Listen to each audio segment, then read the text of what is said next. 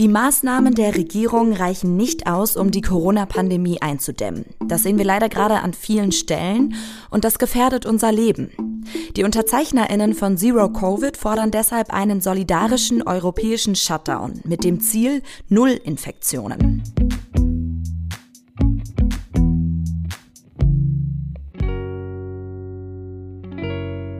Hi zu einer neuen Folge von Solidarität, was können wir tun? Dieses Mal mit mir, Helena Schmidt. Und mit mir, Lisa Tuttlis. Hi. Das Ziel Zero Covid, das soll aber nicht durch Ausgangssperren erreicht werden, sondern indem die Wirtschaft komplett runtergefahren wird. Die InitiatorInnen, die sind überzeugt, dass das Ende der Pandemie nur gelingen kann, wenn alle Maßnahmen gesellschaftlich solidarisch gestaltet werden. Über diesen radikalen Strategiewechsel sprechen wir heute mit Frédéric Vallon. Er ist freiberuflicher Journalist und war bis vor kurzem selbst Pfleger und er hat an den Positionspapieren von Zero Covid mitgeschrieben. Hallo Frederik. Hallo. Du hast im September deinen Job in der Pflege aufgegeben, das hast du uns erzählt. Und den Job, den hast du eigentlich sehr gerne gemacht. Welche Umstände haben dich denn dazu geführt, den aufzugeben? Also ich bin selbst äh, Risikogruppe wegen, wegen Vorerkrankungen und äh, der Schutz innerhalb der, insbesondere ähm, bei den Menschen mit sogenannter geistiger Behinderung, ist sehr vernachlässigt worden. Also das war nicht, das, es gab keinen großen Fokus darauf, wie man da jetzt äh, das erstens sozial verträglich gestaltet und zweitens sind äh, Menschen mit sogenannter geistiger Behinderung in den ganzen Verordnungen im Gegensatz zu Pflegeheimen und Krankenhäusern auch immer weit hinten runtergefallen und das bedeutete für die Leute in der Pflege, dass es ein, eigentlich ein Glücksspiel war, wie gut ist das mittlere Management, wie gut kennt es sich aus, wie sehr interessiert es sich dafür und da konnte man Glück haben oder halt weniger Glück. Ich hatte weniger Glück und hatte dann auch, äh, weil ich irgendwie dann so Schutzmaßnahmen eben auch äh, angemahnt hatte bei mir im Team und so weiter, kam es halt dann regelmäßig zu Personalgesprächen. Also es betraf solche Sachen wie regelmäßige Desinfizierung, Masken im Dienst tragen und dergleichen. Also wirklich basales Zeug, ja. Ich habe jetzt irgendwie nicht übertriebene Sachen gefordert. Ja, und das führte zu großer Missstimmung äh, mit gar nicht so sehr mit den KollegInnen, sondern dann eher auch mit den Vorgesetzten, die gesagt haben, wir bestimmen, was hier Sache ist. Ja, und dann ähm, hat es mir irgendwann gereicht. so. Du bist ja quasi dann mit einer der InitiatorInnen von äh, Zero Covid. Bevor wir da jetzt zu den konkreten Forderungen kommen, kannst du vielleicht nochmal vorab erstmal nochmal erklären, wie ist dieser Plan dann entstanden und wie kam es dann zu diesen Ideen? Also es gab die grundsätzliche Idee von so 10, 12, 15 Leuten äh, und die haben dann äh, an, Leute angefragt, äh, ob sie da mitarbeiten und so weiter und, und mich halt so hinsichtlich der äh, Pflege, was, also was bräuchte es, was müsste man machen, um die Situation in der Pflege zu verbessern und ähm, wie nehmen wir das Ganze noch mit rein, mit in dieses Papier und da habe ich dann äh, mitgearbeitet. Die grundsätzliche Idee ist im Endeffekt etwas, ähm, was andere Staaten schon einfach umgesetzt haben, Neuseeland beispielsweise, Uruguay oder jetzt auch akt ganz aktuell Portugal, äh, nämlich zu sagen, okay, wie schaffen wir es, das ähm, Virus so unter Kontrolle zu halten, dass ein äh, erstens, also dass sich das nicht alles nach unten durchverteilt, ja, also dass nicht irgendwie immer ähm, die Ärmsten und Schwächsten und äh, gesundheitlich Vorbelasteten trifft, die Maßnahmen, sowohl die Maßnahmen als auch eben die Infektionsgefahr.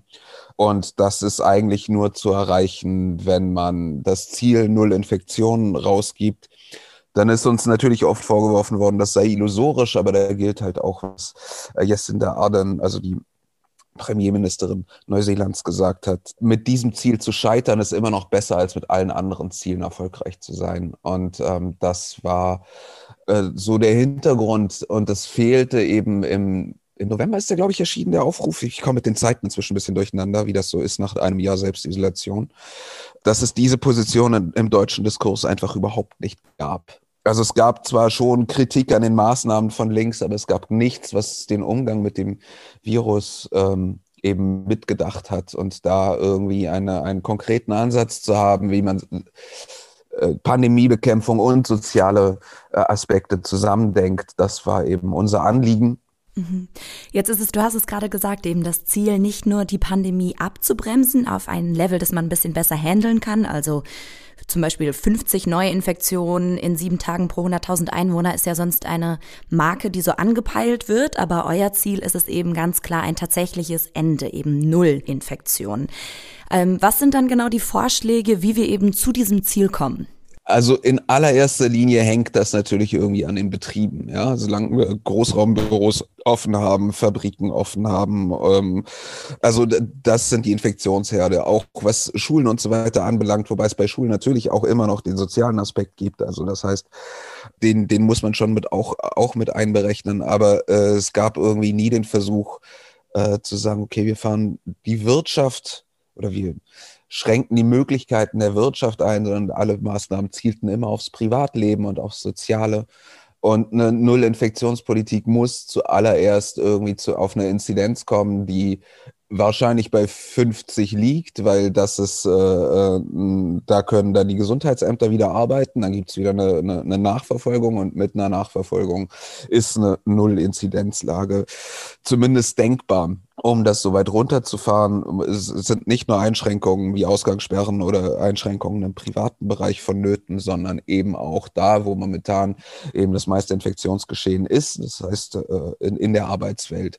Ähm, das ist aber ähm, nie ernsthaft diskutiert worden und mit jeder Woche, die das jetzt irgendwie länger dauert und mit den Mutanten, die ähm, quasi jetzt auch nach Deutschland schwappen, wird es halt schwieriger, aber es wird auch unumgänglicher, weil ansonsten ähm, also in Deutschland ist halt viel immer diskutiert worden, was ist im Grunde, wann bricht das Gesundheitssystem zusammen oder so. Aber das ist gar nicht so sehr, also das ist gar nicht so sehr die Frage von Zero Covid, sondern, sondern wie verhindern wir Ansteckung, wie verhindern wir Krankheit, wie verhindern wir auch die Phänomene wie Long Covid und dergleichen. Und da muss das Ziel sein, eben in jedem Bereich zu gucken, wie weit kann man einschränken, ohne dass es zu übertriebenen sozialen Härten kommt. Ja, was ich äh, als, als Reaktion aufgelesen habe, zum Beispiel auch auf Instagram, auf die Posts von Zero Covid, ist, dass viele mh, mm, so Angst hatten, dass ihnen quasi noch mehr Lohn wegfällt, dass durch ähm, diese Pause, die gefordert wird, sie noch weniger Einnahmen in ihrem Geschäft haben und so. Und vielleicht ähm, kannst du da nochmal sagen, dass es wichtig ist, dass das nicht das Ziel sein soll, dass noch mehr wegfällt von denen, die sowieso schon gerade sehr darunter leiden. Nein, das ist absolut nicht das Ziel. Das Problem ist, dass momentan so viel wegfällt, weil zuvor schon so zögerlich gehandelt wurde. Also es gab immer diese Hinhaltetaktik irgendwie, man überblickt nicht das Ganze, sondern macht so scheibchenweise und dann werden ähm, hier und da so Zugeständnisse gemacht. Ich meine, Laschet nannte dann plötzlich NRW das Land der Küchenbauer, damit die Baumärkte offen bleiben und so. Und da wird dann so ganz viel kleinteilige Klientelpolitik gemacht, damit irgendwie der eine noch offen haben kann und dann der nächste. Und das, ähm, das macht extrem viel Ungerechtigkeit produziert das und wir brauchen aber irgendwie, wenn wir diese Pandemie in irgendeiner Art und Weise unter Kontrolle halten wollen, brauchen wir eben eine niedrige Inzidenz und äh, ja, die, die nächsten Wochen werden, glaube ich, für alle dann nicht einfach, aber dann, aber es gibt ein Ziel. Also es gibt irgendwie einen Horizont, auf den man zusteuert, den gibt es momentan nicht.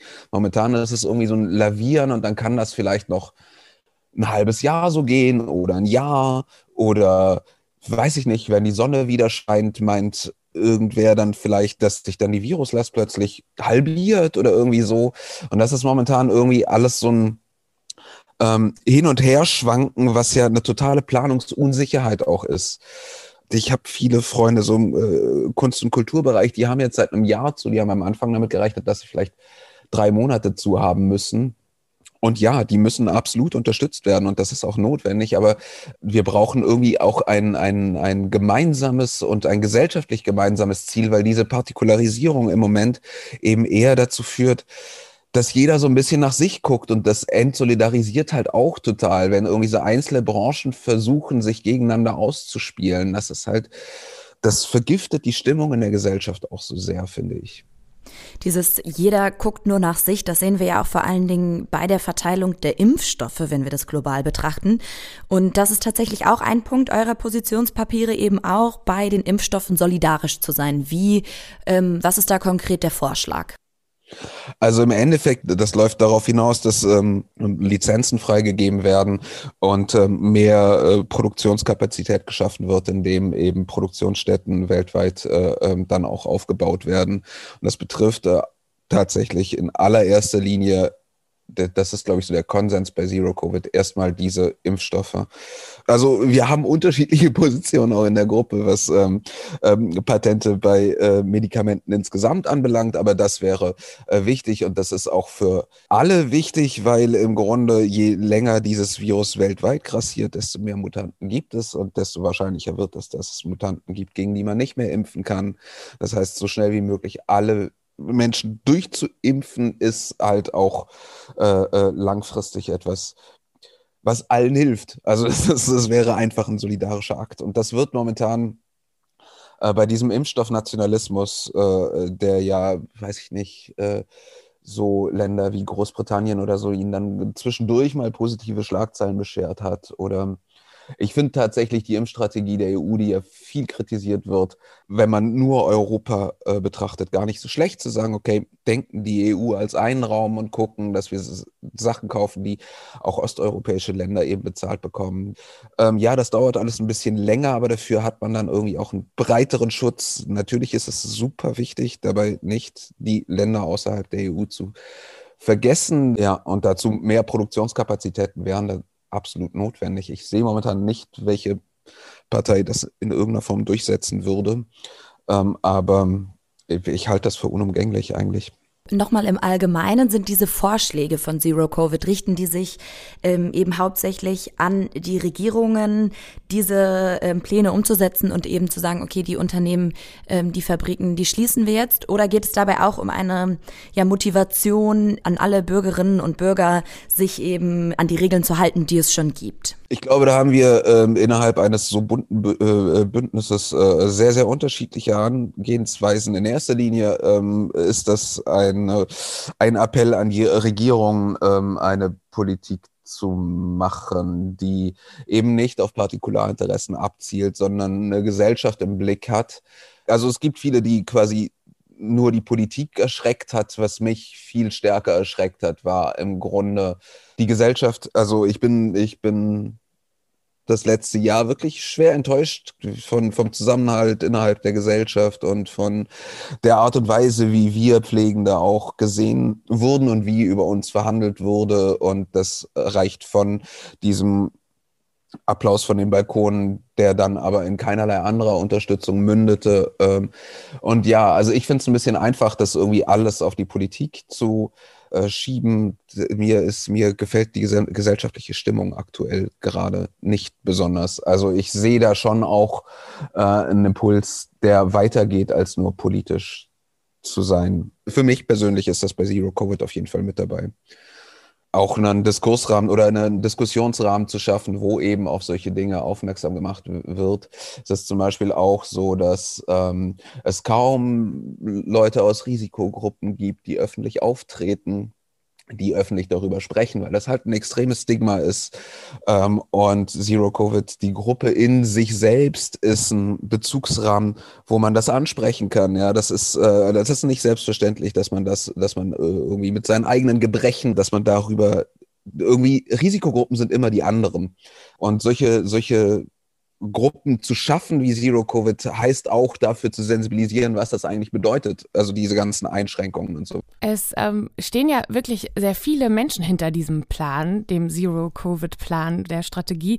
Wie sind dann so die Reaktionen bisher dieser Papiere der Regierungen? Ja, die Re Reaktion aus den Regierungen, also im Endeffekt richtig reagieren tut da eigentlich fast nur die Linke oder, oder auch Lauterbach hat das irgendwie gesagt, dass er das irgendwie sympathisch findet, aber nicht, äh, also er gehört jetzt nicht zu den aktiven Unterstützern. Ähm, es bleibt momentan so ein bisschen bei Sympathiebekundungen. Ähm, ne, einen richtigen Plan, das umzusetzen, gibt es zumindest hierzulande nicht. Äh, das liegt aber natürlich auch an den Mehrheitsverhältnissen in Deutschland. Mit einer CDU-geführten Regierung wird das halt sehr schwer, soziale Aspekte mitzudenken in einer Pandemie. Jetzt findet am 10. April ein Aktionstag statt, der nochmal bundesweit ähm, eben für sehr viel Aufmerksamkeit auf diese Vorschläge sorgen möchte. Was genau kann jetzt jede, jeder von uns tun? Wie kann man sich an diesem Aktionstag beteiligen? Also es wird Kundgebungen geben in verschiedenen Städten. Also die äh, äh, Orte der Kundgebung sind auf zero-covid.org ähm, slash äh, Action Day aufgeführt und es gibt da auch, es wird eine Online-Demo geben am 10.04. ab 19 Uhr mit äh, Redebeiträgen, mit äh, Musik und so weiter. Also es gibt immer wieder so einzelne Aktionen, insbesondere auch, um darauf aufmerksam zu machen, wie es eigentlich gerade den Pflegenden während dieser Pandemie geht, die so ein bisschen, die ja keinerlei Pause hatten zwischen zweiter und dritter Welle und dann gibt es natürlich immer wieder die Möglichkeit, über die Facebook-Seite Zero Covid äh, äh, und so weiter sich zu vernetzen und an den einzelnen Aktionen, die dann situativ äh, gemacht werden, dann, dann teilzu, teilzunehmen oder teilzuhaben. Mhm. Äh, wir fragen in diesem Podcast ja auch immer nochmal ganz konkret, was können wir tun, was kann jeder, jede Einzelne tun, um quasi die äh, Initiative zu unterstützen. Wie kann man sich dann außerdem noch beteiligen zu dem, was du eben schon angesprochen hast? Also die Basis äh, sozusagen für Leute, die neu dazukommen, ist im Grunde ähm, diese Facebook-Seite, das ist eine, eine, eine, geschlossene Gruppe sozusagen, da, da dort drin wird sich dann ausgetauscht und so weiter. Und dann gibt's äh, alle zwei Wochen haben wir dann ein Plenum, an dem man dann teilnehmen kann. Und da gibt's dann ganz unterschiedliche Untergruppen, in die man sich dann äh, äh, äh hineinbringen kann. Und, Im Endeffekt ist das Ganze eine Plattform für einen Diskurs und äh, daran teilzuhaben äh, und äh, die Position eben weiterzuentwickeln und äh, auch bekannter zu machen. Das ist im Grunde das, was man aktuell tun kann. Ich würde mir in dieser Pandemie ganz besonders, also was jeder Einzelne, glaube ich, tun kann, ist so ein bisschen zu hinterfragen, wer, wer mit welchen Nöten aktuell gerade eigentlich wie viel Gehör bekommt. Da gibt's tatsächlich irgendwie so eine Umwucht. Ich merke das selbst auch in der Pflege, dass es gibt so eine Hierarchie in der Pflege und ganz oben stehen im Grunde die IntensivkrankenpflegerInnen. Zum Teil auch inhaltlich begründet, weil IntensivpflegerInnen natürlich schon auch eine besondere Belastung haben. Es gibt aber Bereiche in der sozialen Arbeit, die ähm, aktuell überhaupt nicht gehört werden. Das sind so Bereiche wie stationäre Jugendhilfe, Straßensozialarbeit und auch Menschen mit sogenannter geistiger Behinderung, die relativ wenig Öffentlichkeit bekommen und auch über deren Leben ja auch die ganze Zeit mitverhandelt wird. Äh, das ist eigentlich im Grunde gar nicht so viel, was man machen muss, sondern äh, sich nur, oder was heißt nur, sich dafür zu sensibilisieren, dass es diese Bereiche gibt und wenn man eben auch selbst schreibt oder so, das sind, das sind äh, durchaus auch ganz wichtige Bereiche und gerade sowas wie stationäre, stationäre Jugendhilfe, was das für die bedeutet, wenn die Schulen zu sind.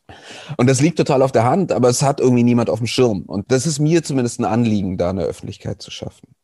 Mhm. Und auch nicht aufhören, auch nach einem Jahr darauf aufmerksam zu machen. Ne?